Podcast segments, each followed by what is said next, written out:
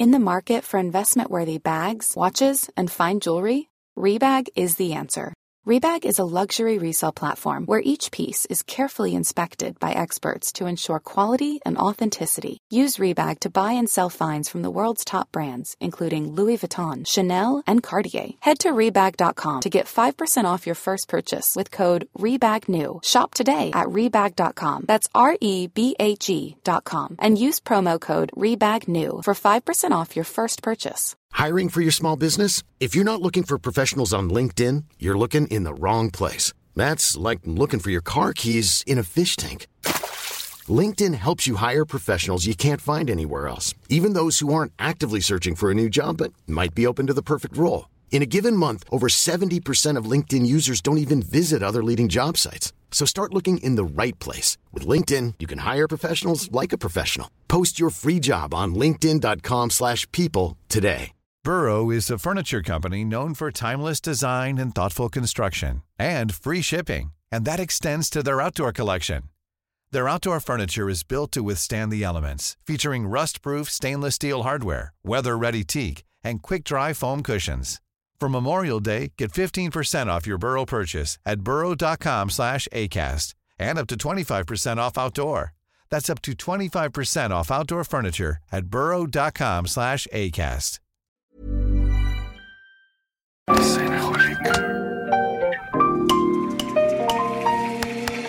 Bienvenidos a Designaholic, el podcast que amplifica la conversación sobre la cultura del diseño y las industrias creativas a través de sus protagonistas.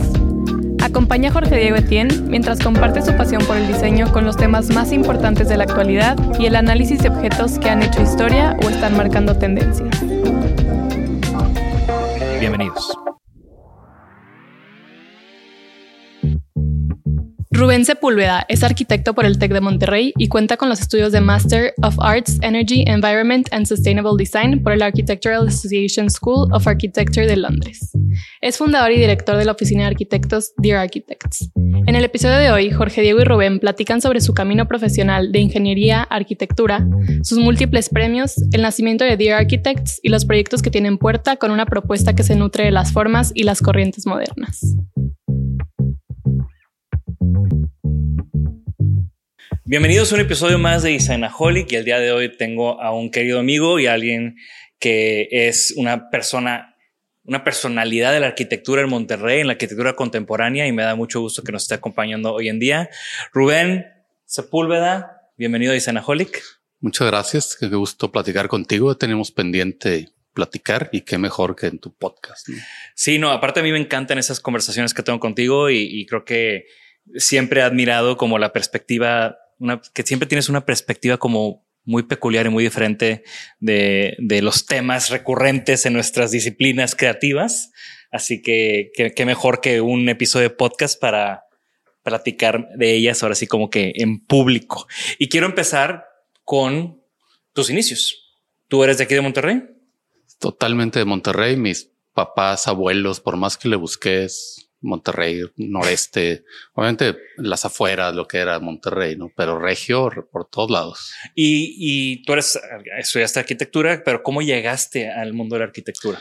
Es, esa es una buen origen para un regiomontano de caer en arquitectura cuando no existe. Está, está interesante porque no hay ninguna referencia en mi familia, no hay nada que me pudiera llevar a yo entender de, de joven o adolescente lo que es la arquitectura en general vengo de familia de, médicos, o sea, la mayoría de los que estaban, mi papá era médico, tíos de ambos lados, los que eran los, los como líderes, digamos, ¿no?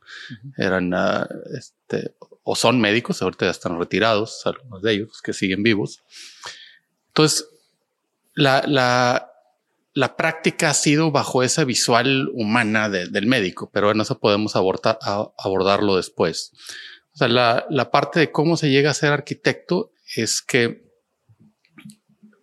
me gustaba mucho la cuestión de las artes. Nunca estuve forzado a hacer la parte de, medicina, pero no entendía lo que era arquitectura. De hecho, empecé estudiando ingeniero civil, porque en mi generación de los noventas, que todos mis amigos, mi grupo de los amigos que veníamos de, de Latin, de donde estudié la primaria y secundaria, todos era pues, ingeniería, o sea, y uno que otro que se iba a licenciatura y era como que la carrilla, porque Monterrey es ingenieros, claro, etcétera, ¿no? Entonces yo iba a ingeniero civil, cosa que lo sufrí terriblemente dos años que estuve ahí, porque no era lo que, lo que entendía o lo que quería hacer, ¿no? Y en Pero ese momento, dos años. Pues que se supone que bajo la perspectiva de mi generación o de papá, de te metes algo y lo tienes que hacer. O sea, es como que no te puedes rajar. ¿no? Estás en el Tec de Monterrey. Tienes que hacer, ¿no? Y decir ingeniero, todo lo demás es menos. O sea, estamos hablando también de hace 30 pues, años. No claro.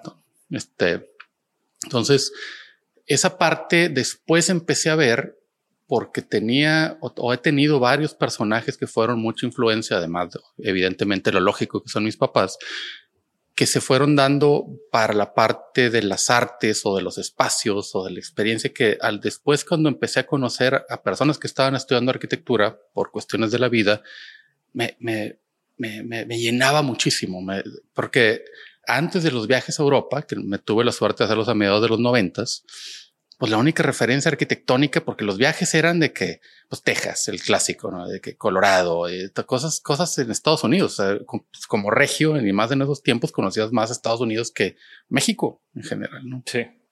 Este, entonces, la parte que sí recuerdo haberme hecho esta, este primer de la experiencia espacial, tengo que decir que algo muy básico para un régimen era el Museo Marco. Y vas a pensar que este, este, es algo, ¿no? O sea, eh, hay algo distinto en este espacio. Es algo muy importante en los, en los principios de los noventas que se hace, ¿no? Que yo estaba en un coming of age en esa época, ¿no? y, qué interesante que menciones Museo Marco, porque también para mí fue un espacio o ha sido un espacio que, que, que, que me ha dado y que me ha marcado, ¿no? Yo, cuando yo empecé la carrera de mis primeros semestres fue cuando hubo una exposición de Miss Van der Rohe eh, en la salita chica, ¿no? Em, en la planta baja, y había un programa paralelo de un curso de historia del modernismo alemán. Entonces, seis semanas, seis sábados me iba por las mañanas a tomar ese curso a Marco, que lo dio un arquitecto que da clase en el TEC, de hecho, que ahorita no, no recuerdo su nombre. Y era un clavadazo, o sea, una cosa súper granular de, de cómo, cómo se dio Miss Van der Rohe, o sea, todo lo que hay detrás y este árbol genealógico de la arquitectura moderna, ¿no? De, de, de, Peter Burns y de dónde viene Peter Burns y luego cómo estuvo Corbusier y Gropius y, y Miss con Peter Burns y luego cómo cada quien y la bajas y todo ese rollo. Y yo todos los sábados llegaba crudísimo a este gran espacio, porque aparte la clase nos la daban en el auditorio. Entonces, imagínate 10 personas, 12 personas, pero todo el auditorio de Marco, ¿no? Y, escuchando un lecture interminable de, de, esta historia. Y ese espacio siempre te, da, te, hace sentir algo, ¿no? O sea, yo es ahí cuando aprendí el, con, con el con Museo Marco fue que me di cuenta, porque es darte cuenta, porque eso siempre ha estado, como un espacio te puede brindar un sentimiento, una sensación y un sentimiento a veces hasta inexplicable, ¿no? Sí. También hubo otro, otros espacios, otros momentos en ese, te digo, coming of age, eh, que me tocó a principios de los noventas, finales de los ochentas, como era el Museo de Monterrey, que, que, no existe, ¿no? Había unas muy buenas exposiciones ahí. Recuerdo una que marcó de Abraham Sabludowski, que fue socio de Teodoro González. Tuvo una exposición ahí que evidentemente no descubrí, no sabía nada más que Jacobo Saludowski, el, el, hermano es arquitecto, creo que se acaba de morir o algo así, ¿no? Entonces había una exposición ahí, veías esos edificios y decías, se puede hacer eso. Y empezaba a haber una identificación, porque a pesar de que me atraía mucho la parte de las artes, por, te digo, por cuestiones de, de ciertos viajes o de la vida o, o, cierta diferenciación de lo pragmático de los ingenieros y de los médicos, etcétera. Empiezo a atraer mucho las artes, pero no tenía o no quería o no veía la manera en una ciudad como Monterrey de que me voy a poner a pintar, cosa que me podía traer, ¿no? O sea, mi socio de toda la vida, pues él quería ser escultor en su momento, ¿no? Entonces, pero pues no, no puedo ser escultor. Y, y, empiezas a decir, bueno, entonces voy a ser arquitecto porque ahí puedo ser aquí o ejercer más allá que ser un artista de, sabes, de, escultor o como tenías el prejuicio de ver a los artistas en ese momento de, sabes, ¿no? que estar ahí. ¿Tú dirías que querías ser arquitecto antes de entrar a ingeniería o fue algo que descubriste en ingeniería? sí, pero no sabía, porque yo no sabía que era un arquitecto. O sea, realmente no, no, porque a ver, en, mis principios, obviamente, cuando estás en lo de vocación profesional, siempre ingeniero civil ya es que los manejan, ¿no? Sí. Ingeniero civil y arquitectura. Sí, pero pues, ingeniero, porque ingeniero hace edificios y puentes, etc. Y arquitecto hacen casas. Irónicamente, la mayoría de lo que hago son casas, ¿no? Pero bueno. Este, entonces, como que siempre era de que, pero así de mal informado era la, la, la situación en la que estaba y no había una referencia porque en tanto digo, no hay ni un tío, no hay nadie que fuera arquitecto, ¿no? Después, digo, me di cuenta, ya cuando me doy cuenta de lo que hacía arquitecto, que me gustaba desde un inicio. Y, ya se le puede meter el romanticismo que sí, cuando andaba, ya nuevamente en los ochentas, que estamos en parques, etcétera. Entonces yo hacía los clubs, ¿no? O sea, yo era el que construía o dirigía, ¿sabes qué? Vamos a meternos a la obra y hacemos aquí, no sé, con los blogs hacíamos cosas o nos metíamos, etcétera, ¿no? Entonces esas, esas situaciones las empiezo a reconocer ya mucho más tarde y entender que sí había una vocación, un entendimiento, pero no había nada que me lo guiara. Entonces no hay un maestro, es, todo ha sido de, de de buscarle, ¿no? O sea, aquí en este supuesto desierto que hemos estado cada vez generando más contenido artístico o arquitectónico también. ¿Y, ese cambio de, ingeniería a arquitectura sí fue como un, respiro? O sea, sí fue como que luego, luego dijiste, puta, ¿qué estoy haciendo? Me cambió la vida de estar deprimido y de estar en contra del sistema, etcétera, porque estaba reprobando todo, etcétera, o sea, horrible, a sacar los mejores resultados en diseño. Obviamente seguía reprobando concreto de todos los que tenía que ver con, con esas cuestiones, pero ya me sentía identificado y guiado como joven. Decir, este, este es mi camino. O sea, ya ahora sí ya tenía por dónde, ya no era una, una edad. O sea, ya, ya, me dio una personalidad o una, una guía de hacia dónde iba mi vida. Y eso, y eso pues me, hizo que también la apropiara como personalidad desde un desde momento de carrera. ¿no? ¿Y hubo algún maestro que te haya marcado que, en, este proceso de, formación en la carrera? Hubo, hubo varios sin duda que todavía son maestros, que todavía andan ahí. Principalmente había unos arquitectos jóvenes, ahorita, ahorita los voy a mencionar, había otros arquitectos o otros maestros que, que me reconocían de mi esfuerzo y eso me hacía que me, que me subiera de cierta manera y, decir que lo estaba haciendo porque necesitaba en ese ámbito, obviamente siempre tuve un gran apoyo de mis papás en lo que fuera, pero en pero es de que dale, ¿no? O sea, no sabemos ni qué estás haciendo, pero, pero en ese ámbito de decir, dale, ¿no? Y recuerdo muy bien estos, ah, estos uh, momentos, por ejemplo, de en ciertas juntas, en ciertos jurados, por ejemplo, este, Eduardo Padilla, el, señor de que como que le llamó la atención una vez en un jurado o, menciona, y para mí como un señorón como él me volteara a, simplemente decir como una aceptación era para mí es algo grande, ¿no? Claro. Este, pero dentro de esos hubo varios que me ayudaron mucho a la cuestión de la historia o del, o del contenido. Este, no, no recuerdo su nombre, pero este Odriozola, este, que daba historia, me, me regalaba libros y me daban y era algo así de lo que mencionabas ahorita, el contenido que viene atrás y el trasfondo del diseño que, que, le da sentido, no nomás el diseñar por diseñar, que ahorita podemos ahondar más adelante con eso. Y esa, y esa parte de, teórica y artística que le daba el fundamento me, me llenaba muchísimo. Ese, ese, me marcó mucho, no lo he vuelto a ver desde que me gradué, pero me marcó este, Diego González, el paisajista, fue mi maestro y él marcó mucho en la parte de la, no sé si la sustentabilidad, pero la, la, lógica. Me acuerdo que estábamos diseñando porque hice las prácticas profesionales con él, el Museo del Desierto y tenía una loma donde tenía distintas vegetaciones que floreaban en distintos momentos del año. Para mí eso era de, o sea, entonces esto, este diseño de esto no es, es el diseñito, es de que se mueve con el tiempo, tiene una temporalidad, tiene una esta cuestión, tiene distinto follaje, cambia, o sea, el meter el factor tiempo, así de, entonces fue otro de los aspectos que después me llevó a estudiar la, lo de la maestría, ¿no? En otras maneras. Bueno, no sé ya por dónde, por dónde ando. ¿Cuál era la pregunta?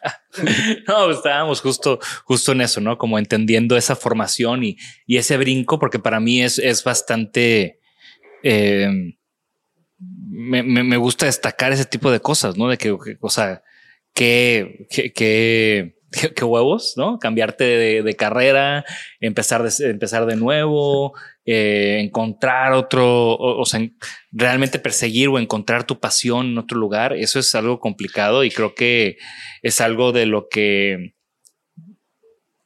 yo he tenido la fortuna de, de siempre tener como súper claro lo que quiero, a dónde voy, qué estoy haciendo y, entiendo que eso también a veces es un gran reto para, para otros, ¿no? Y cuando, cuando veo esos cambios y cuando veo esas decisiones, me gusta celebrarlas, felicitarlas y me interesa, ¿no? Como te decías, ¿a qué pasó? ¿Qué, qué, qué maestros te marcaron este, en, este periodo?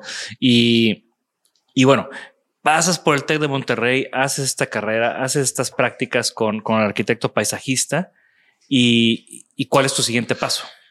Está muy interesante el lapso que viví porque yo estudié arquitectura a finales de los noventas en el TEC. Entonces está este fin de estos maestros o esta fin en el Zeitgeist del posmodernismo este, escultórico de formas geométricas.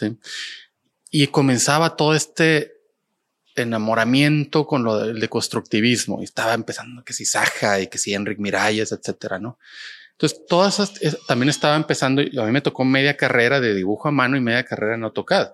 Y no aprendí ni bien ni dibujar a mano ni, dibujar bien en AutoCAD. Entonces, todos esos, esos cambios, siendo el, el regio pragmático, sin una formación de que mis papás se eran artistas ni nada de eso, termino de estudiar arquitectura y digo, no sé nada de nada. O sea, ¿qué, qué es esto? O sea, ¿qué ahora qué sigue? O sea, no tengo no lo entiendo inclusive, porque esto de agarrar el papel en blanco para, para inspirarme y diseñar algo, no, no, bien, no, no puedo diseñar nada, o sea, no me viene nada a la cabeza con un papel en blanco.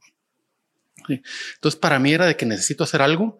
Además, como tuve la fortuna de, de hacer varios viajes con el doctor Carlos Jiménez a Europa, de backpack, etcétera, etcétera, como que me abrió el mundo artístico y de Europa este, mucho cuando era estudiantes. ¿Algún, algún, en, en estos viajes hubo algo que dijeras, no sé, o sea, de nuevo, yo desde la primera vez que vi el Pompidou fue algo que me tronó la cabeza. Es que, es que no puede haber esos lentos porque es toda Europa. O sea, estaba ¿no? que ibas a Moscú, ibas a no sé dónde y, y te brincabas a estas cuestiones y encontrabas este, íbamos a Grecia y escarbábamos y sacabas piezas de, esculturas, porque estabas hablando de los noventas que, o sea, tengo pedazos del muro de Berlín, o sea, porque si todavía podías hacer esa, ese tipo de, de, cosas, ¿no? Sí. O sea, nos quedábamos en hoteles arriba de sex shops y cosas así, no era el hotelito, era, no había celulares, era rudear.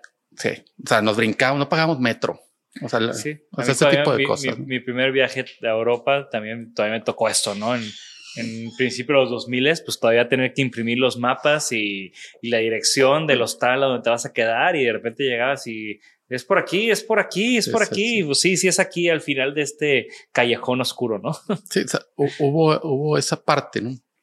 Entonces fue toda la experiencia de la Europa. Entonces cuando yo vuelvo aquí, después de haber tenido eso, y digo, lo único que voy a me va a pasar graduándome sin tener ningún entendimiento de nada, porque no sé nada ni de construcción, ni de dibujar bien, ni de hacer, usar los softwares, porque estaba todo así como comenzando. Yo no quiero ser un cat monkey con el arquitecto élite o de moda que esté ahorita, ¿no? Entonces me tengo que ir. Entonces, sí, por, durante muchos años, hasta que me casé con Raquel, me quise ir de Monterrey siempre, y siempre como que iba y no podía irme, y porque ya es que Monterrey es muy arraigador, ¿no? Este, entonces era de que me tengo que ir a Europa y me voy a Europa para estudiar la parte de la maestría. Primero estuve en Francia y luego ya, me fui al Architectural Association, pero yo iba con la intención de estudiar este, el DRL, que es el Design Research Laboratory, que era la experimentación, porque tenías que hacer eso si querías ser arquitecto de los buenos. Si, si ibas a los otros, todo es de que menos. Housing and Urbanism, Environment and Energy, no. Es que ser el diseñador de DRL que hace lo que hace Saja, ¿no? Que Saja es de la EA de, de ese programa, ¿no? Pero yo estaba huyendo de esa cuestión que no entendía nada. O sea, ¿cómo diseñas eso? O sea, si no se puede construir así, ¿cómo llegas aquí a Monterrey a hacer eso? O sea, no se puede. Si aquí pegas block y tal, el, el plafón de tal manera, etcétera, ¿no? O sea, no, no, y aparte no me hace sentido. Entonces yo iba con eso, pero yo quería el, el estar en cierto estatus de escuela y esa era la buena, pues quieres estar en la buena. Entonces cuando voy ahí y estoy en las clases y estoy en la exposición previo a entrar, digo, me, me, empecé a friquear. Dije, no, esto no es lo que a donde yo voy. Yo necesito sentar bases. Toda la cuestión de sustentabilidad, environment, environment energy no existía. O sea, estaba apenas como que volteando, volteándose a ver a, esa, a eso. Fue cuando me pongo en el Architectural Association a decir, pues yo quiero el Environment, Energy and Sustainable Design, pero yo me chocan los techitos verdes. O sea, en ese momento y todavía, pero, pero me empezó a dar una cuestión de fundamentos iniciales con el que el papel en blanco ya no era un papel en blanco, es movimiento solar, ventilación, iluminación. Entonces, y empezaba a salir bajo criterios con el programa un proyecto basado en el contexto, cosa que siempre ha sido la base de eso. También, por favor. Este, pero creo que me estoy adelantando. O sea, no, no sé. No, al contrario, adelante, adelante. O sea, no hay, no hay una estructura fija y el chiste es como entender este recorrido y, llegar al día de hoy. Y, para mí es muy interesante, pues eso, ¿no? O sea, cómo queriendo estar fuera, lo logras, ¿no? Porque es un logro irte fuera, ¿no? Estudiar una maestría, sobre todo una maestría en el AA, eh, es, es de los programas o al menos hoy en día es de los programas más prestigiosos o las escuelas más prestigiosas de arquitectura. Y, y, y ya estando allá, ya terminando tu maestría, que ya habiendo viviendo en Londres, o sea, eso está bueno. Entonces, ya escapándome de aquí y queriendo y encontrando y ya pudiendo más o menos encontrar los principios de diseño, no los tenía antes. Antes no podía diseñar. Antes tuve una, unas revisiones finales en mi carrera en el TEC bastante ridiculizadas por varios jurados, ya sabes que antes eran mucho más todavía, pero antes era mucho, mucho más uh, nazis en el aspecto de humillación y de, o sea, etcétera, etcétera. Claro. Cosa que se ha ido de buenas Que ahora ya te cancelan, ¿no? Sí, que trata también en un inicio, evidentemente lo hice como profesor, pero he tratado de que esa no es una manera productiva de enseñar. Pero bueno, ese es otro, otro tema.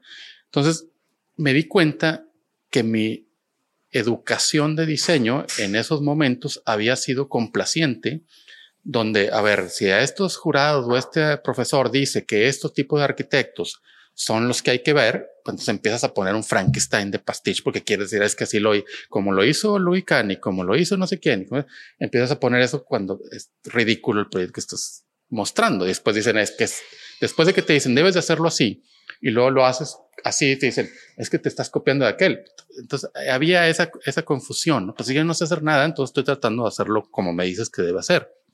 Aparte tienes una inseguridad terrible después de que todo el tiempo estás diciendo que te están diciendo que estás, eh, que eres malísimo y que y tú quieres complacer, entonces no puedes ni pensar. Pero bueno, entonces al, al después al tener el conocimiento que realmente siento que me hizo encontrar la parte contextual que fue en el el, el, inicio en el Architectural Association fue, te digo, la parte de contexto climático que me llevó después a seguir estudiando y a profundizar eh, bajo, bajo esa línea hasta llegar a lo que es la, cuestión psicológica espacial basado en la iluminación, etcétera. Entonces, ya estando allá, nuevamente está el dilema entre cuestiones personales y no, pero estaba el, estaba el dilema de que si yo estoy aquí, nuevamente vuelvo a ser un cat monkey, pero ahora con Saja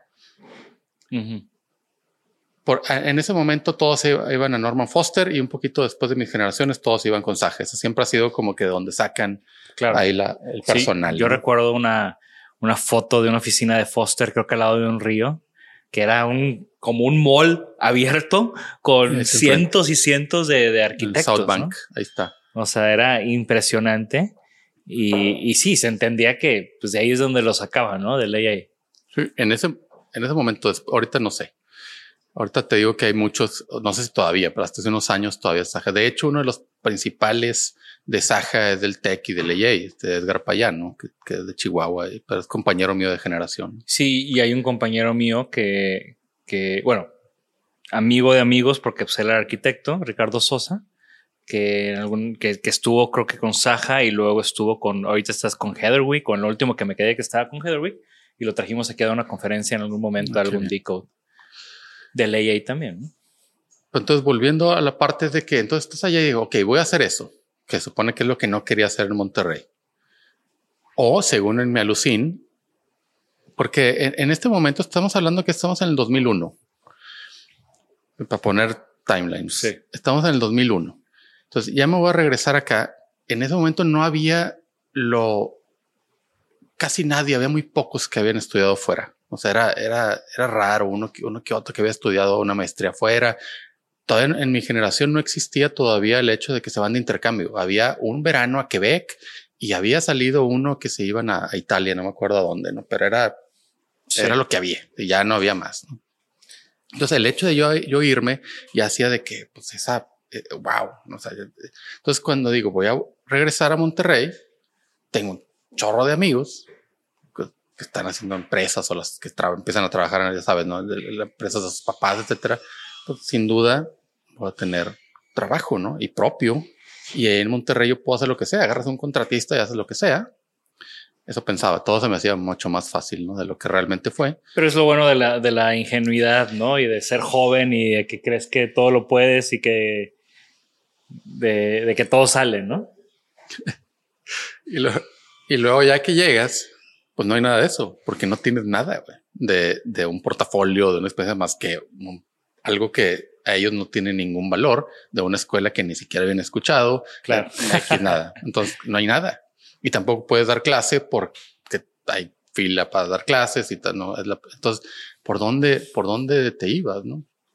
Entonces después de un periodo muy difícil ahí en mi vida de no encontrar este trabajo, de estar ahí eh, medio, ¿qué, ¿qué, haces? Según tú venías con inflado de, de, esas cuestiones, pero no, no sirve de nada, ¿no? Inclusive me pasó la experiencia con un arquitecto, este, conocido y amigo tuyo, donde yo había aplicado, decía, es que voy a aplicar, tengo que trabajar ahí y con tal sueldo, ¿no?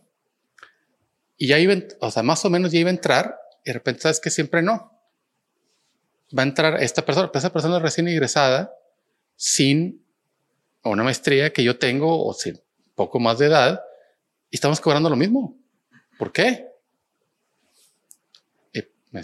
pues no importa. Después me di cuenta que todos estos arquitectos, cosa que tenían razón, que era porque yo iba a entrar con ellos, iba a estar con ellos para ir a hacer lo mío. O sea, entonces de esa manera era, pues los, lo, lo, veían desde un inicio, ¿no? Sí, sí, sí. Y era, y era la realidad, aunque este, entonces nunca tuve esa oportunidad. Después tuve una, una oportunidad de una asociación, no era como empleado, ¿no? Una asociación que estuve trabajando un año y ahorita vamos a pasar otra etapa, o ahorita nos doblemos, donde había esta necesidad de trabajar y acababa de cambiar al gobierno y se enteran, que se enteran que yo había hecho estos estudios de la tesis de vivienda sustentable de interés social en Monterrey y, y se enteraron y, me mandaron a hablar, ¿no? Y ahí es donde entro en, no me acuerdo en qué año, 2003, 2004 al Instituto de la Vivienda de Nuevo León, ¿no?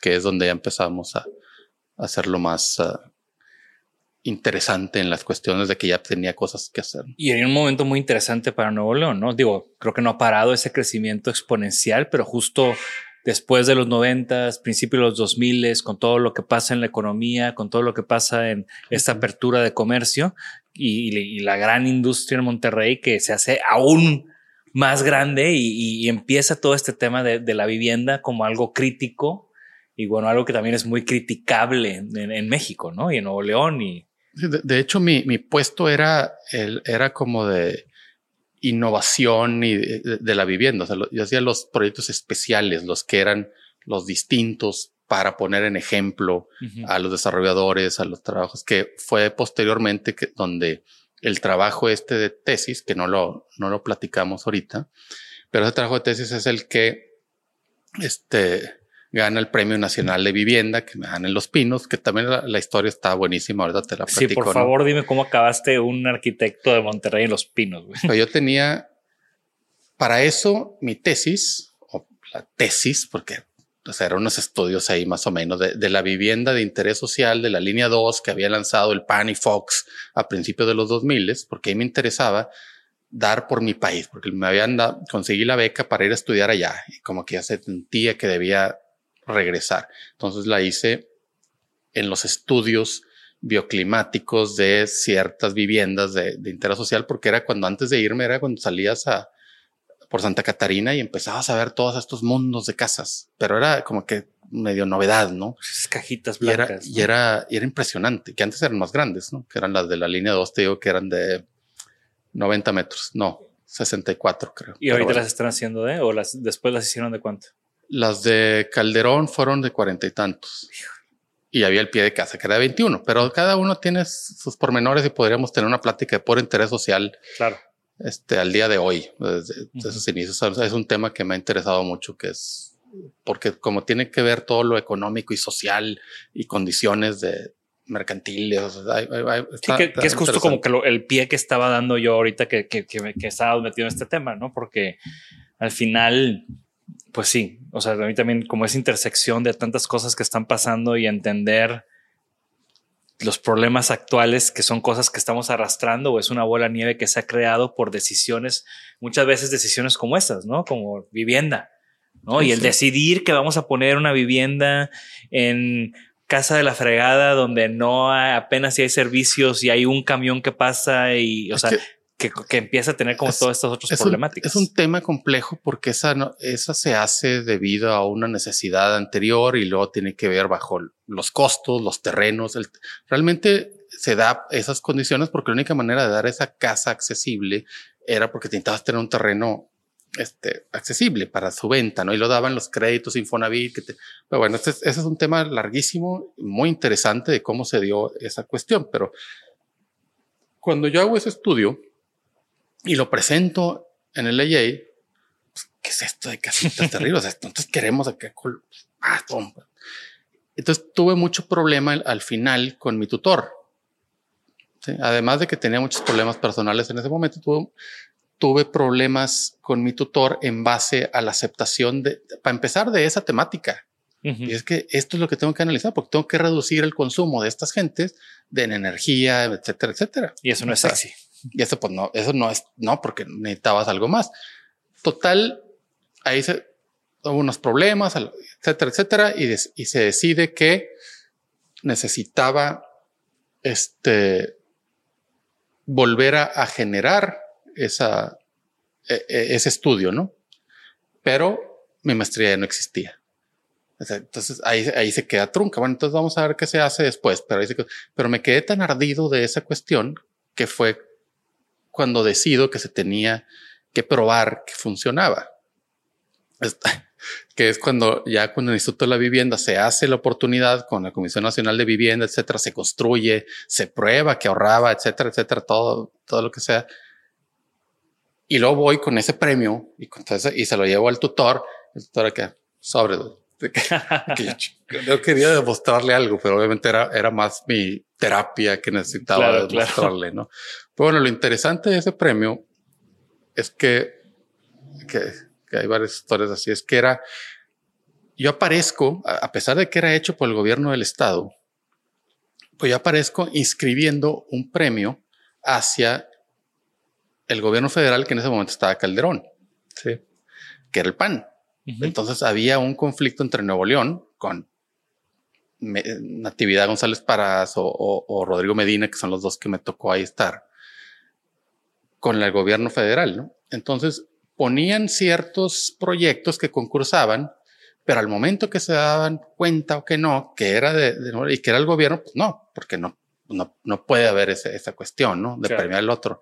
Entonces, este proyecto que no le daban como que tanto crédito, pues pónselo a nombre de, y- y yo salgo ahí de que ponen a mi nombre, ¿no? Pero ¿por qué tenía yo que estar bajo un proyecto estatal, etcétera, en mi nombre, ¿no?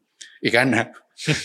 y por eso yo aparezco como principal ah, ahí, ¿no? Pero pues yo era un coordinador, ¿no? Que estaba en ese momento ahí, ¿no? Y, y aparezco por esa cuestión. Y al momento de haber hecho esa cuestión y de ser reconocido, porque también gana el premio ahora CMX, etcétera, ya tenía esta cuestión de credibilidad. Y ahí para mí ese proyecto fue el que, no el que me paré, pero el que ya tenía, ya me creía Claro. la gente. Y, y decides salir, o sea, en ese, ese es el momento que tú decides salir y perseguir lo tuyo, o, cómo es esa transición de, Bueno. de estar en, en el- en el instituto a eh, fundar Dear Architects. Ese está bueno. La, la situación que pasó ahí es que siempre quería yo tener mi, mi oficina. Ese era mi sueño, estar en México, ¿no? O sea, tener mi independencia, ¿no? Pero obviamente ahí estás con un sueldo y tienes miedo de salirte, qué vas a hacer afuera, etcétera, etcétera. No sabes que la obra es compleja, dónde vas a conseguir alguien que te invierta en arquitectura, sabes que es mucha lana para hacer los proyectos, todo eso. ¿no? Entonces, dentro de estos aspectos, tenía mi oficina a un lado porque en un inicio me contrataban por fuera para hacer estudios bioclimáticos de soleamiento, vientos, etcétera, que están, porque yo venía con los últimos softwares de, de Londres, ¿no? Que ahorita ya no existen, no sabes nada. Entonces, alguien me contrata, un arquitecto, donde trabajaba con mi actual socio, que llevo trabajando con él 17 años, y estaban ellos trabajando ahí y veía las capacidades de este otro. Yo no tenía nada. Entonces, y lo veo y digo, pues quiero asociarme con, porque es exactamente lo que necesito como contraparte de lo que yo hago. Necesito a alguien más, pero no sé quién. ¿no? Y total, empezamos a trabajar en ese estudio, se hace esa casa y después empiezo a tener ciertos trabajitos de análisis o de casas y fue cuando íbamos a seguir haciéndolo juntos hasta que se vienen trabajos más grandes basados en la credibilidad que daba lo del premio nacional y etcétera. Y que nos dicen, oye, haznos una casa y una casa casi de mil metros, ¿no? ahora empezamos así a lo grande. Y no, ok, pero ya no puedo trabajar y estando, y, no puedo trabajar en, en, el gobierno del estado y teniendo esto y aparte ya tenemos algo de trabajo. Y es cuando decido salirme, ¿no? Que esa es otra historia porque eh, fue cuando estaba lo de las anacuas. ¿sí? Las anacuas, el proyecto este de Elemental, que se empujó o empujé un poco para que contrataran un arquitecto, porque lo que hacía yo no tenía la relevancia para poder llamar a la academia a la vivienda social, que antes nadie la pelaba. ¿no? Entonces se requería a alguien de renombre este, para o, maneras, en este caso, de tomar el, el tema de la vivienda este, vertical y densa para que se, para que se llamara acá. Pero yo le decía, pero es que ahora ya lo voy a hacer desde mi oficina, este nuevo proyecto. Y me vas a subcontratar como gobierno. Y dijo, no, no. adiós. Y fue cuando también contratan directamente a Aravena. Probablemente lo hubieran contratado de, la misma manera, porque se necesitaba un nombre para llamarle Venezuela. Pero bueno, ya revolví temas. No, no sabía, no sabía que había estado involucrado en ese tema de, del proyecto de Aravena aquí en Monterrey. Pues más o menos, digamos que el, puse el libro los dos tenía que ver de que, pero eso yo lo voy a hacer. Claro. Y me dijo, no, lo voy a hacer él. Mejor lo va a hacer el, chileno. Pero ya, pero al mismo tiempo fue de que ya Dios, ¿no? Y fue cuando ya empecé a formalmente, más bien solo, a tener la, el trabajo en la oficina. Tu nombre de, de el nombre de tu despacho de Dear Architects, desde la primera vez que lo leí, me, me, me, me, llamó, me gustó. ¿Cómo, ¿Cómo sale ese nombre? O sea, ¿cuál es la historia detrás de ese nombre? Hay, hay dos dos maneras o dos razones. En un inicio, en el 2006, cuando empezamos con esto, no se llamaba así, se llamaba AOS, era arquitectura orientada a la sustentabilidad, ¿no? Posteriormente, por, por otras razones, etcétera, se decide, por otras asociaciones, etcétera, se decide hacer el, uh, el cambio de nombre, ¿no? O sea, una cuestión que fuera. Entonces había la vertiente de esta cuestión de Dear Architects como la cartita Santo Claus, como lo cínico que es Dear Architects, queremos todo eso, ¿no? Entonces esa era la parte simpática por un lado, ¿no? La parte para mí formal es que Dear Architects es diseño y edificación arquitectónica. Ok, eso no lo, eso no son, lo sabía. Son esos dos, ¿no? Diseño y porque también el interés era edificar, es algo que siempre hemos estado muy pegados, o sea, nos, es algo, creemos mucho en, en construir o, las piezas, etcétera, no nada más el proyectar de gabinete. Claro, ¿no? y, creo que también le, de, nuestra amistad y lo que te conozco, ¿no? Creo que eres alguien que le importa tanto lo que hace que, que, que, buscas estar involucrado para en, que se ejecute bien y en que llegue, o sea, que como tú dices, ¿no? Que no solamente es el plano, sino que también es que se hizo bien y que se, que se construyó bien y que está... Es una gran lucha esa en la informalidad de la construcción. O sea, es, muy complejo. Pero esa, eso se fue dando porque en un principio tenemos esta casa, la muy grande que tengo que en 2006 en Vista Hermosa, donde nos involucramos completo, pero dijimos que nosotros no podemos construir, es una responsabilidad muy grande y no teníamos esa experiencia y nosotros hicimos el proyecto, hicimos planos y ejecutivos, todo lo que teníamos la capacidad de hacer, pero a la hora de construir, de que no, no, no. Entonces vamos a, pero yo te voy a ayudar todo lo que pueda. Íbamos y, y, y, y entrevistábamos a ciertos constructores, pero el presupuesto se iba a una cosa loquísima, ¿no? Total, el cliente se va con un contratista, un contratista que fue un gran maestro para nosotros en la cuestión. Era, era el arquitecto, era el contratista de Oscar Bulnes y toda esa generación, ¿no? O sea, ya era un señor grande. Pero es fecha que con hace rato que me habías hablando por teléfono, estaba hablando con uno de los trabajadores de ese, que era un joven cuando trabajaba con estas generaciones, que todavía seguramente le trabajan a Fernando López o todo, todo ese grupo, ¿no? Este, entonces nos daba miedo manejar ese dinero y responsabilizarnos por la construcción. Pero lo que hicimos en el primer caso, porque ya habíamos hecho una casa antes, más chica, donde puro proyecto y supervisábamos, pero informalmente. Entonces, y cometieron un error garrafal donde se, se equivocaron en el, en el, desplante, fue un metro, quedó una rampa gigante, etcétera. Entonces veíamos cómo lo que se hacía, nosotros también lo podíamos hacer. O sea, ¿no? entonces empiezas a agarrar confianza y decir, es que es, mira cómo lo hacen, o sea, si lo hacen así, no. Entonces, en la otra casa grande, nosotros nos metimos en una supervisión tan fuerte, diaria, todo el tiempo, etcétera, donde aprendimos mucho, pero también todo eso de que todo esto nosotros lo, estamos haciendo, no, no es de que lo podemos hacer y ya lo hacemos, pero no lo cobramos. O sea, entonces fue el segundo paso, ¿no? También antes de eso me pasé otro con los ejecutivos, ¿no? Era de que, oye, pero es que nosotros no sabemos que si las tuberías, que si la estructura, que si todo eso, es que esta parte tiene que... Y también es otra parte que ya después lo veíamos y si estas chileradas, nosotros las podemos hacer mucho más profesionales y cuidando el diseño, etcétera. Entonces fue cuando nos involucramos ejecutivos, nos empezamos a involucrar a supervisión, hasta que al final dijimos, tenemos que hacer todo. Pasa la construcción y lo, lo mismo con permisos, por te platicaba la vez pasada, de que se acaba el permiso. Este es el permiso de lo que vas a hacer. Ni es el proyecto. O sea, es esto con los, con los, entonces ya te metes hasta los permisos fui a dar a hacer, todo, ¿no? que ahorita que es algo muy complejo, pero sí terminamos haciendo todo de todo. O sea, y, y eso es lo que todavía más o menos hacemos. Cada vez que nos tratamos de desligar de algo, siempre volvemos otra vez a, que ya, ya lo hago. O sea, sí, claro. Y en este, en este arranque de, tu proyecto como ya Dear Architects, ya tú con tu socio, ¿cuál crees que fue como ese primer big break? O sea, la, la cuestión fue nuevamente otros golpes de credibilidad.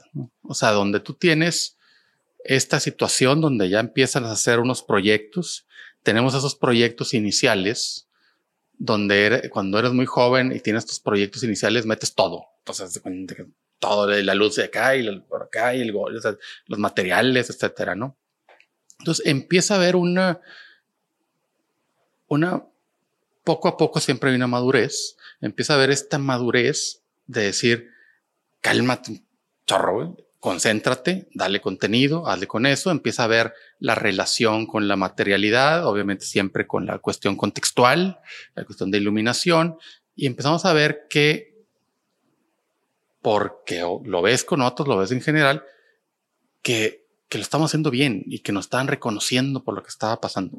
Entonces, eso es cuando empiezas de que, pues nunca fui yo el, el, reconocido en la escuela, nunca o sea, y ahorita ya empiezas a, empieza a agarrar esa, esa forma de que, oye, que hay que ver lo que están haciendo. Estamos hablando de mediados de los 2000, ¿no? O sea, tal vez late 2000s, ¿no? Mm.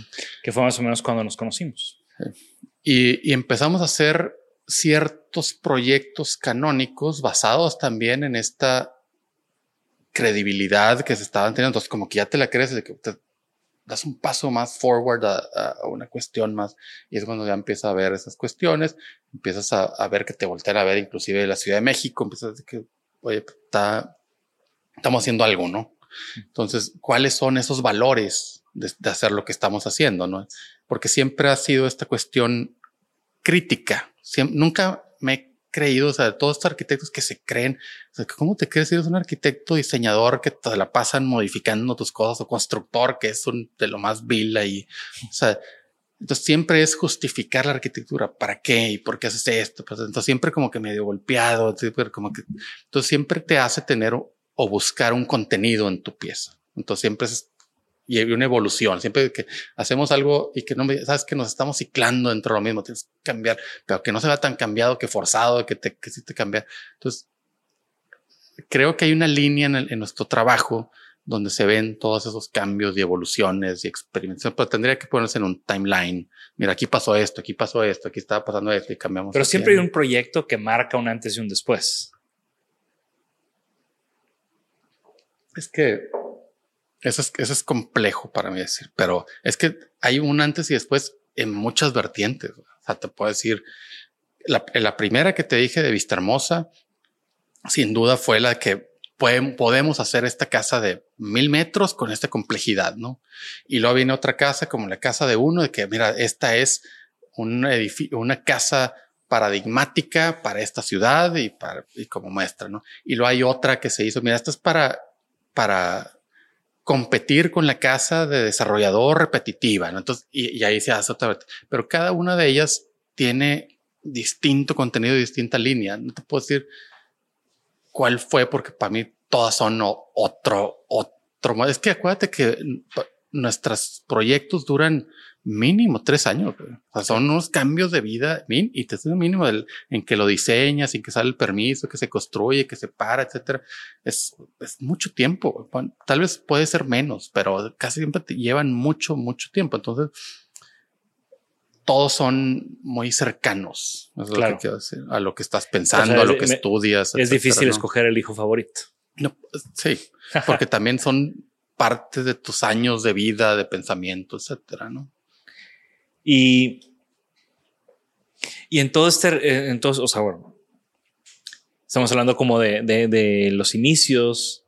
Creo que recientemente en nuestras últimas pláticas me has compartido cosas que, que para mí, a mí me emocionan, ¿no? Que estés que te estén invitando a Holanda, a Verlaje, que, que estés haciendo ahora arquitectura en la Ciudad de México, cuando siempre yo pienso en ti, pienso en en la arquitectura de Monterrey, como en esta cara.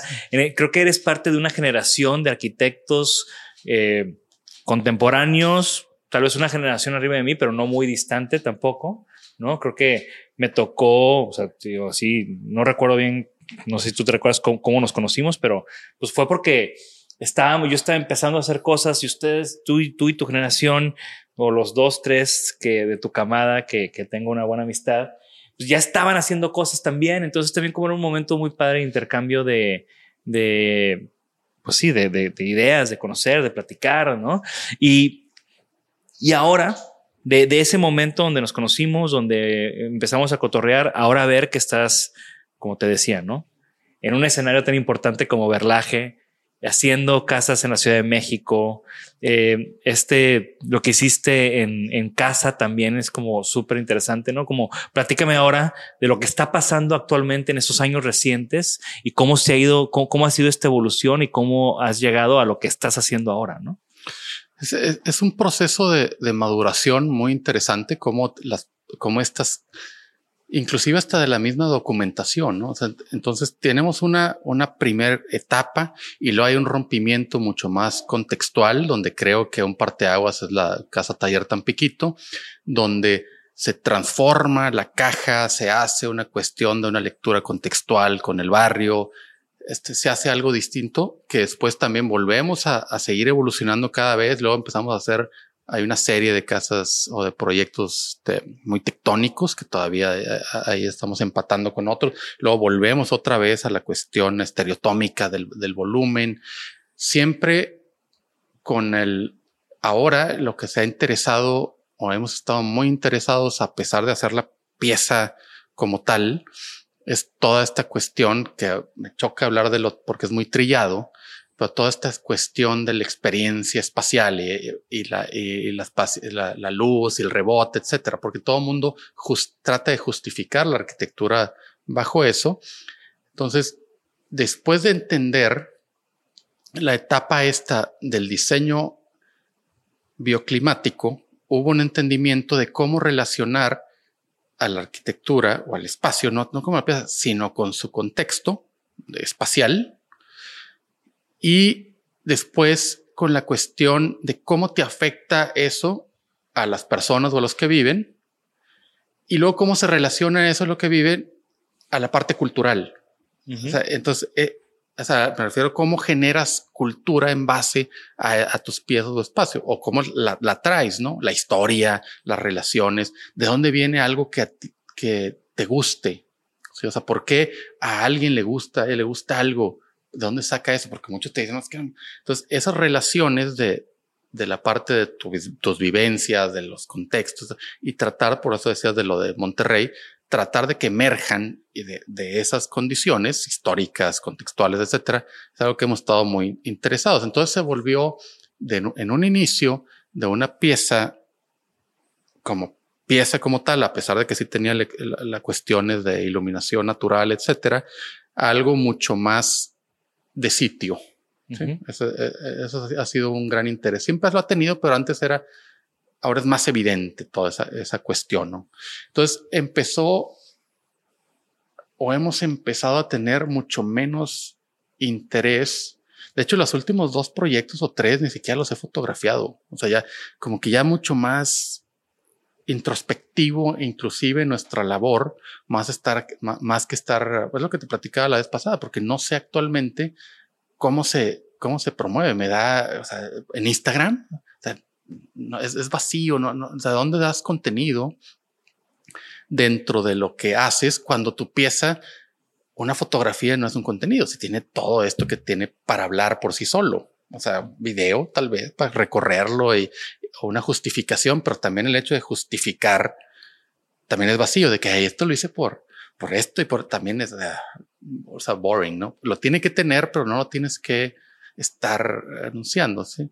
Entonces, las últimas etapas, nos, a pesar de que hay mucho contenido, pero nos hemos vuelto mucho más, este, premios no aplicamos, o sea, premios, ¿quién te va a premiar? La marca tal de, de productos, el no sé quién, o sea, hay muchos premios que, al menos que sean jurados dignos y propios, pues obviamente le entras, ¿no? Pero casi todos son eh, por show, ¿no? Entonces estamos más interesados en, dar la plática, por ejemplo, este que te invitan a verlaje o te invitan ahorita como te mencionaba, a ser el tutor de, del antes Fonca, para hacer todo, pues, está bruto, ¿no? No. Y, en esas experiencias de, o sea, al final tú también, una de las cosas que siempre admiro de ti es que, que estás en esa, e, en ese ciclo de, de, en ese círculo de, dar de regreso algo, ¿no? O sea, eres maestro en el tech, eres tutor de, del Fonco, ya no sabemos cómo se llama ahora, pero lo que antes era el Fonca, eres tutor de eso. O sea, vas y das charlas a Holanda. O sea, ¿cómo entra eso en, o cómo ubicas tú eso en tu cabeza o en tu manera de, de hacer las cosas, el, el, el estar en, en, este contacto de, con nuevos arquitectos, con, con gente joven, con dar clases?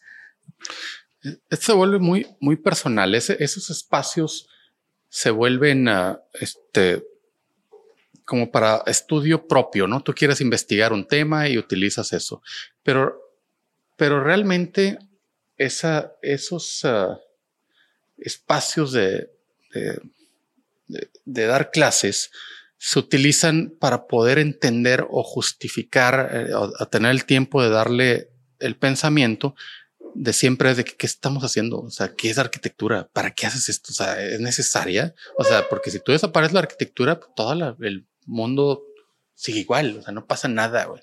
Entonces, ¿para qué estoy haciendo esto? ¿Para qué estoy luchando tanto que se haga? Porque es una labor titánica que se construya correctamente y lo que pues tú pusiste. Tres años ya lo platicamos. Etcétera, etcétera. Y que ah, es para que entre la lucecita y se vea la texturita y que todo eso vale la pena. O sea, realmente todo tu esfuerzo para esto.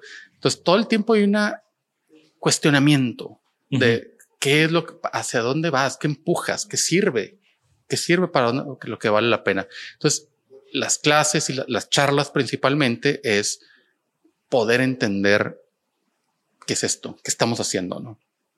O sea, entonces, eh, estas, estas pláticas es poder ponerlos en su lenguaje en su contexto, en Alemania, en España, donde sea, y que vean el cómo se hace aquí o para qué sirve la arquitectura aquí o qué haces aquí o qué, transmites o qué quieres que diga esa, esa arquitectura, ¿no?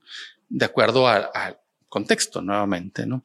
Entonces, las clases es nuevamente para preguntar eso, o sea, nuevamente, ¿para qué estás haciendo esto tú? O sea, todos pobres estudiantes, ¿qué van a hacer? ¿Tú crees que a ti te faltó en ese momento estudiante que alguien te preguntara eso? Sí, sin duda. O sea, estudiante del TEC.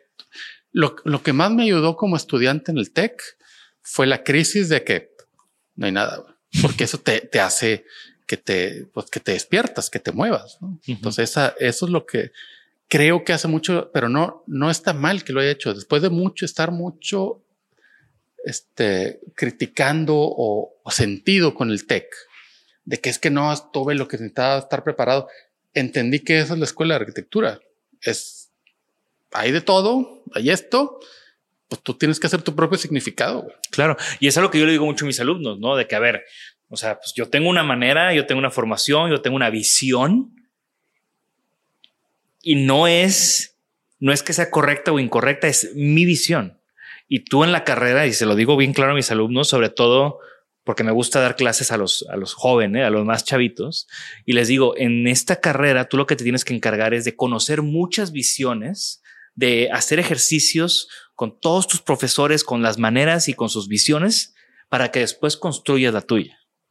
¿No? Y, porque sí, luego a veces pues es muy difícil desapegar, ¿no? El, el, el, el lo que tú ves bien, lo que tú ves mal, como tú haces las cosas, ¿no? Entonces es, siempre tiene que haber como ese disclaimer, yo creo, ¿no? De esto es mi visión, estos son mis cuestionamientos para ti, pero tú también tienes que construir la tuya, ¿no? Por eso, pero ya muy tarde entiendo que la parte de esta educación, al menos en arquitectura artística, es, esto es la crisis. La crisis de vivienda, la crisis económica, la crisis social, lo que sea. ¿Qué vas a hacer con tu instrumento, que es la arquitectura?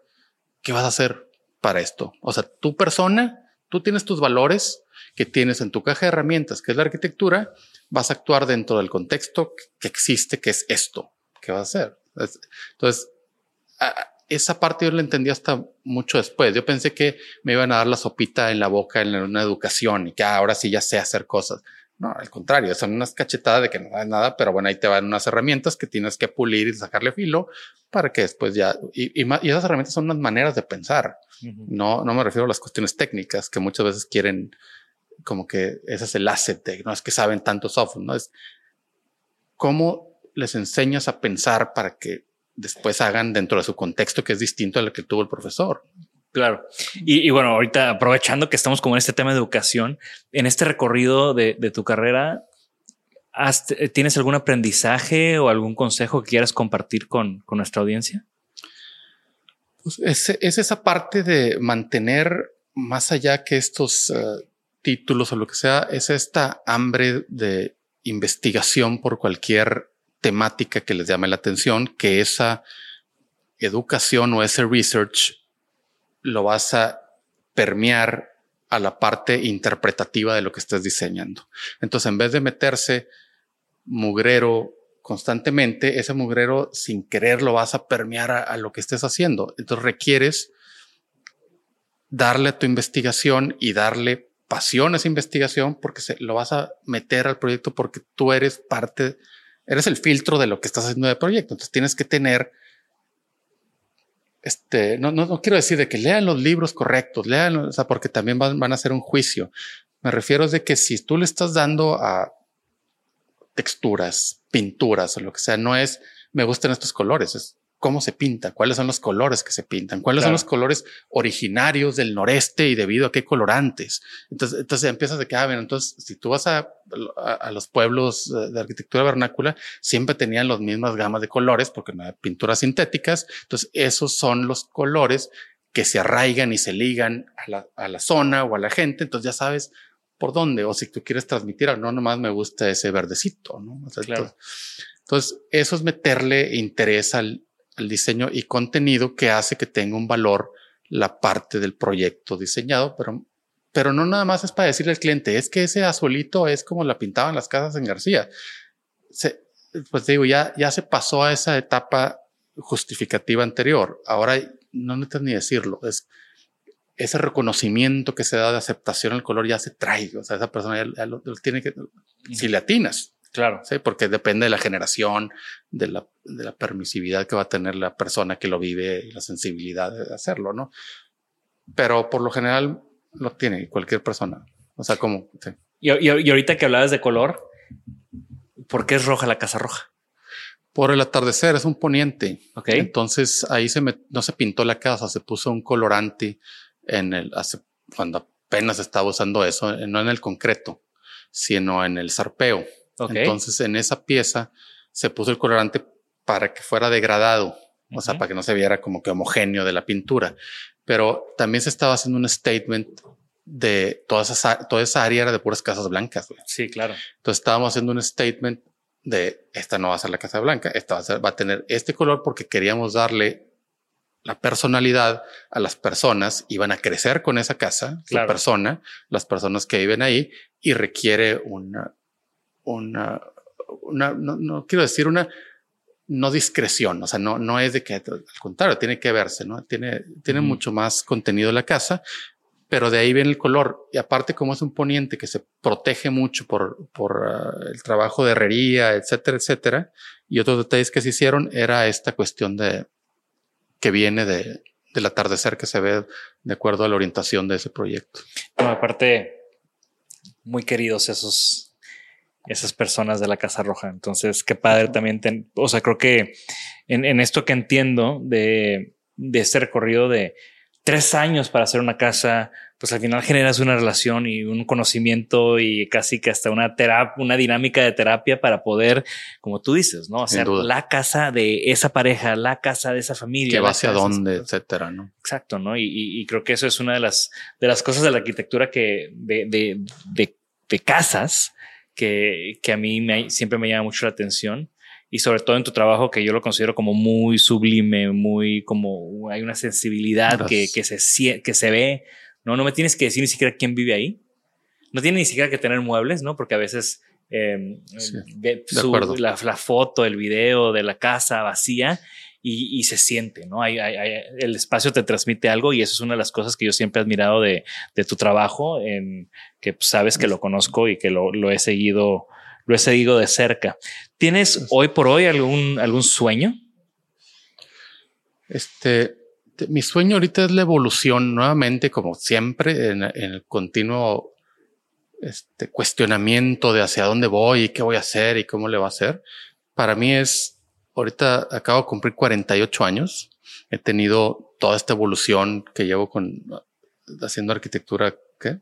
Un poco más de 20 años este, es ¿qué sigue? O sea, me voy a morir en el escritorio haciendo lo mismo que he estado haciendo estos 20 años. ¿Hacia dónde voy a llevar esto? Quiero subir de escala, o sea, quiero hacer un rascacielos tipo top, o eso no me interesa porque no creo que sea arquitectura.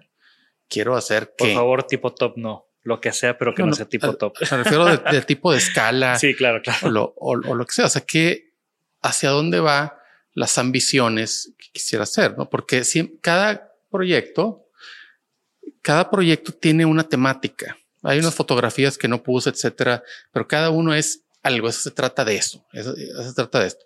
El último que hicimos fue el hecho una torrecita ahí en el obispado, muy esbelta y de cinco niveles, pero era el hecho de mostrar la escala que creemos que se debería de, generar en eso, más allá que la casona del obispado o del centro y la, y la su macro torre, ¿no? Entonces se podría hacer en las zonas que no tienen permiso para esas cuestiones, hacer una densidad menor, media.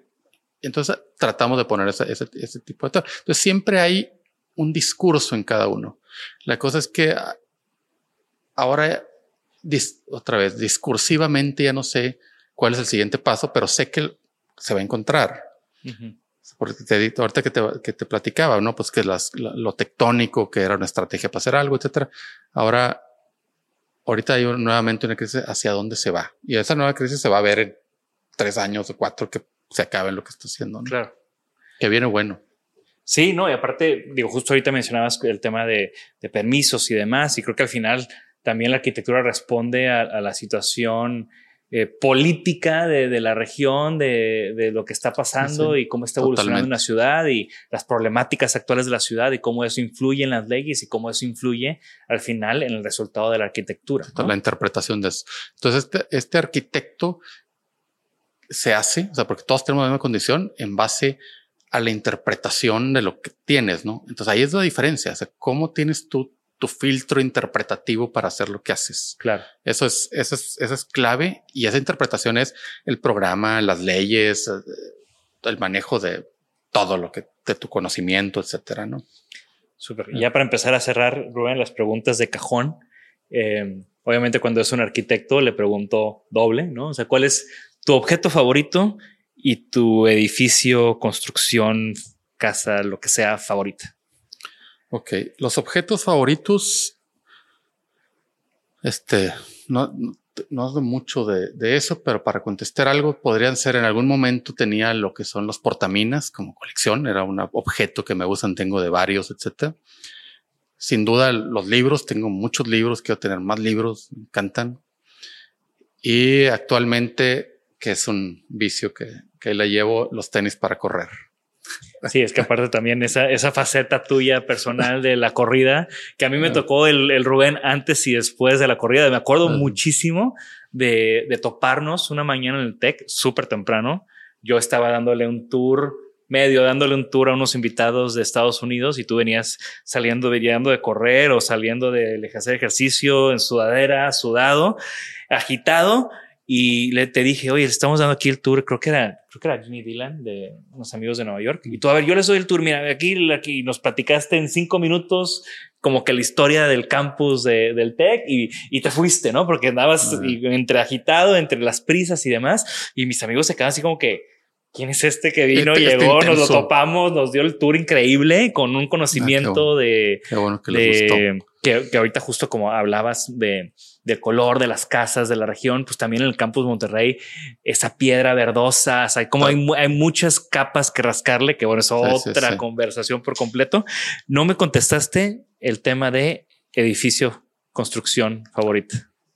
Este, es que esa, parte no, no, ni siquiera me viene a la mente uno, o sea, no, no sabría decirte cuál, o sea, definitivamente tengo estudios e interés y, y tendría que haber un tema eh, de este tema, pues, aquí tiene mucho que verse en este tema. O sea, si hablamos acerca de este, vivienda eh, histórica, social, ¿no? Pues te puedes decir, no, sabes que está Trellick de Goldfinger, tiene todo esto, ¿no? O sea, que puede tener eso, pero bueno, esa es la que más te gusta. Pero, no, o sea, pero hay, hay de todo, o sea, inclusive de posmodernos que han sido referencia, de muy modernos lo que pasa es que no te puedo contestar eso porque tengo inclusive la filosofía de no tener lo dogmático de seguir una línea como tal. Claro. O sea, ni un arquitecto, es de que ese proyecto pues, está bueno para ese contexto, pero acá no está tan bueno. O sea, Pero bueno, si te tengo que decir uno, pues, sería la última fase de Le Corbusier. Esas sí son para mí todas obras maestras, no las primeras, porque es como Picasso, ya es que tiene sus etapas. Claro. La última es así ¿Cuál sería como la, la, construcción icónica de esa, de esa última etapa? Pues la Tourette, sin duda. Esa es como que la máxima, ¿no? Pero pues, tiene otros unos apartamentos increíbles, unas casas, etcétera. Sí, que igual yo comparto ese fan, yo tengo un fanatismo por, por Le Corbusier y por, por sus huevos, ¿no? De hacer las cosas.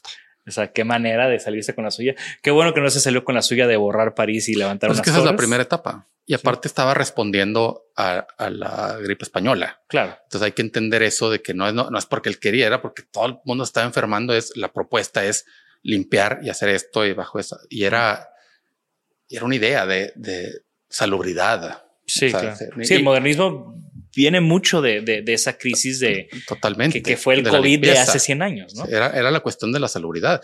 La, la villa Savoy tiene, entras y estás arriba y lo tiene para lavarte las manos para que dejes el zapatos y luego te subes a esta terraza donde te da el sol por la tuberculosis, por etcétera. son sanatorios.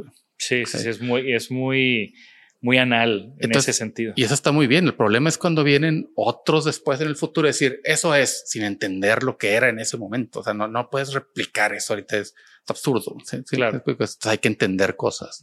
Me encanta. es otro tema. Qué buena reflexión. Y finalmente, ¿alguna recomendación? Libro, música, podcast, documental que estés la, parte consumiendo. Ok.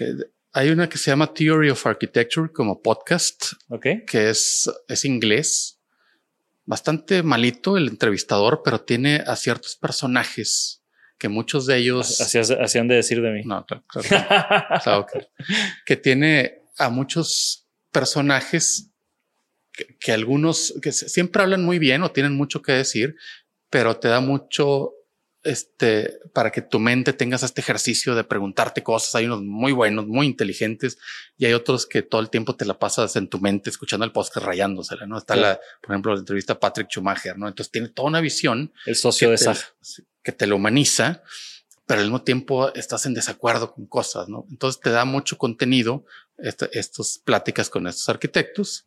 De música, como no toco ninguna ningún instrumento, no sé nada de música, me gusta la música, pero más de la experiencia o lo que representan como tal. Entonces, les platicaba hace rato que venía de la obra de Allende y empecé escuchando a Peso Pluma y terminé escuchando Ghosts ahí pasando por todos. O sea, entonces. Qué buen road trip. Sí, de cuenta y, en una hora. Entonces estuvo, estuvo bueno. Y luego mencionabas otra cosa, ¿cuál era? No, lo que sea, o sea, cualquier cosa, digo, con eso, con esto es, más que suficiente. O sea, al final, como que siempre me gusta, pues es como, como abrirte la mochila y ver qué, qué, qué, estás cargando hoy en día en tu cabeza, ¿no? Ah, y de, y de libros, este, acabo de terminar el de Hulebeck, en las partículas elementales, que la verdad no me gustó tanto, tiene un buen final. La película, la que acabo de terminar, nomás por siempre es película, libro y, y, música, ¿no? Como que lo que traes ahí, ¿no? La película que acabo de terminar es la de Lars von Trier, la de la casa que, que construyó Jack. No sé si la has visto. Muy, muy difícil de verla, pero al final es así. Como todo, increíble, como todo lo de Lars von Trier. Sí, pero esta creo que me afectó un poquito más. Bueno, no, no pude, no terminé de ver la de Anticristo, que esa sí la tuve que bloquear, ¿no? Pero esta sí me traumó y ahorita estoy, estoy leyendo este, uno que se llama de, uno de la crisis de, de, vivienda, acerca de cómo se está mercantilizando en todo el mundo, porque ya no existe la vivienda social. O sea, antes, o sea, antes de que estaban las rentas en Nueva York reguladas o aquí que están haciendo como viviendas, no sabes, etcétera, etcétera. Entonces, como es esto, esto que está pasando grave, es, es documentado, lo estoy leyendo, está, estoy empezando y está muy bueno. Súper. Pues Rubén, gracias por tomarte el tiempo, por venir aquí a platicar conmigo. Ya sabes que siempre me fascina estas charlas largas. Muchas gracias por invitarme. Tenía ganas de, platicar desde hace tiempo ya contigo. Sí, no, y, bueno, ya seguiremos en cámara o sin cámara platicando. De nuevo, un gustazo tenerte por aquí. Siempre es un gusto estas amistades que, que he hecho a raíz de nuestra profesión, como poder reconectar y volverlas a, o sea, reconectar y, justo a través del podcast también. Qué bueno que lo haces. Como hacer estas conversaciones. Felicidades, qué bueno que haces todo esto por, pues, por el arte, por Monterrey, por todo. Excelente. Y bueno, gracias a todos ustedes que nos escuchan. Ya conocían el trabajo de Rubén métanse al Instagram, Instagram de Dear Architects. Dear Architects, todo pegado. Y mándenle un mensaje si lo vieron aquí, lo conocieron aquí, conocen su trabajo. Estoy seguro que va a estar muy atento. Dejen comentarios en nuestras redes sociales, en nuestro canal de YouTube. Ya saben que siempre lo estamos leyendo, estamos contestando y a veces hasta haciendo ahí unas riñas en línea interesantes. Eh, de nuevo, también gracias a Jorge, a López, a Jimena, a Alex, a todo el mundo que hace posible que hagamos este proyecto de Isanaholic en estos formatos en esta calidad y también gracias a o una última invitación a que vengan aquí a Atlas Design Shop en Bosques del Valle, en San Pedro, para que conozcan la tienda, conozcan el café, conozcan el proyecto. Y pues es todo. ¿Algún anuncio que me falte? ¿Todo bien? Pues esto fue Isanaholic. Nos vemos en la próxima. Hasta luego. Gracias por escucharnos. Por favor, suscríbanse al podcast y síganos en nuestras redes. Nos pueden encontrar como Isanaholic MX. Y para que la conversación continúe, deja tu comentario. Me interesa mucho conocer tu opinión. También te puedes registrar a las 5 de la semana un newsletter con lo más relevante del diseño, arte y arquitectura directo en tu mail. Mi nombre es Jorge Diego Etienne y esto fue Isanaholic.